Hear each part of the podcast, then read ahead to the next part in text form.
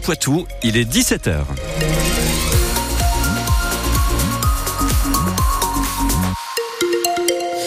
Avant les infos de Delphine Marion Boule, un petit point sur la météo. Le ciel est gris avec quelques averses. Ça va bruiner un petit peu ce soir. On aura même quelques brumes sur le département des Deux-Sèvres.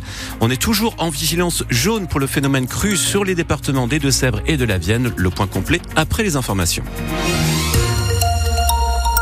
Delphine Marion Boule, le rapporteur public, va dans le sens de la mairie de Poitiers. Et elle demande le rejet du recours de la préfecture de la Vienne, la préfecture qui a attaqué devant le tribunal administratif la mairie. Elle lui reproche d'avoir investi dans la SIC Ceinture Verte, une coopérative euh, qui permet aux maraîchers de s'installer près de la ville. La préfecture estime en effet que ce n'est pas dans les compétences d'une mairie. La municipalité de Poitiers, elle invoque la nécessité de fournir la restauration collective pour les crèches, les écoles ou encore les EHPAD.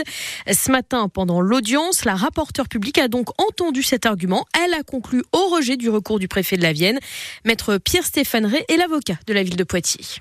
En fait, l'argument principal de Monsieur le Préfet dans son déféré visait à considérer qu'à partir du moment où euh, la communauté urbaine adhérait à cette entité-là, la ville ne disposait plus de compétences lui permettant de faire de même. La ville n'a jamais d'ailleurs nié le fait qu'effectivement elle a transféré, parce que c'est une obligation juridiquement sa compétence développement économique, sauf que nous avons soutenu, et Madame le rapporteur public était en ce sens-là, que précisément euh, l'objet social de l'entité concernée débordait très largement le seul cadre précisément du développement économique. Pourquoi? Parce qu'on définit un certain nombre de missions le fait de développer les circuits courts, le fait d'évoquer la restauration collective, autant de missions, de points, de compétences qui, euh, j'allais dire, vont bien au-delà du seul développement économique. Madame le rapporteur a suivi de ce point de vue-là notre position. Maintenant, euh, reste encore une fois le jugement à intervenir. Un propos recueilli par euh, Théo Cobel. La décision du tribunal est attendue dans trois semaines. Toutes les informations sont à lire dès maintenant sur votre application ici.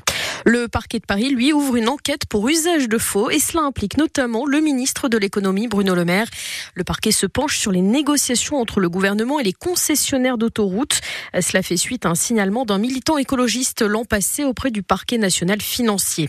Une accalmie dans nos porte-monnaies, l'inflation ralentit, c'est-à-dire que les prix augmentent mais moins vite qu'auparavant. La hausse est de plus 2,9% sur un an au mois de février. Ce sont notamment les prix de l'alimentation qui décélèrent. Et puis c'est donc officiel, le groupe privé d'EHPAD Mélichard m'annonce avoir été placé en liquidation judiciaire. Parmi les 43 établissements qu'il gère en France, il y a celui des jardins du Château d'Effre près de Niort. Le sort des résidents et des salariés sera fixé lors d'une audience. Elle est prévue le 21 mars prochain. Quatre ans de suspension pour Paul Pogba, décision du tribunal antidopage italien aujourd'hui. Ça fait suite un contrôle positif à la testostérone en août dernier pour le champion du monde 2018.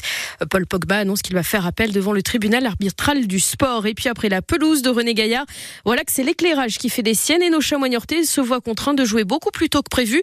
Demain, ils vont jouer à 15h au lieu de 19h30 pour le match face à Marignan Gindiac. Ça compte pour la 23e journée de national. Dans un communiqué, Nior Aglo affirme que des moyens importants sont déployés pour trouver la panne et la réparer dans les plus brefs délais.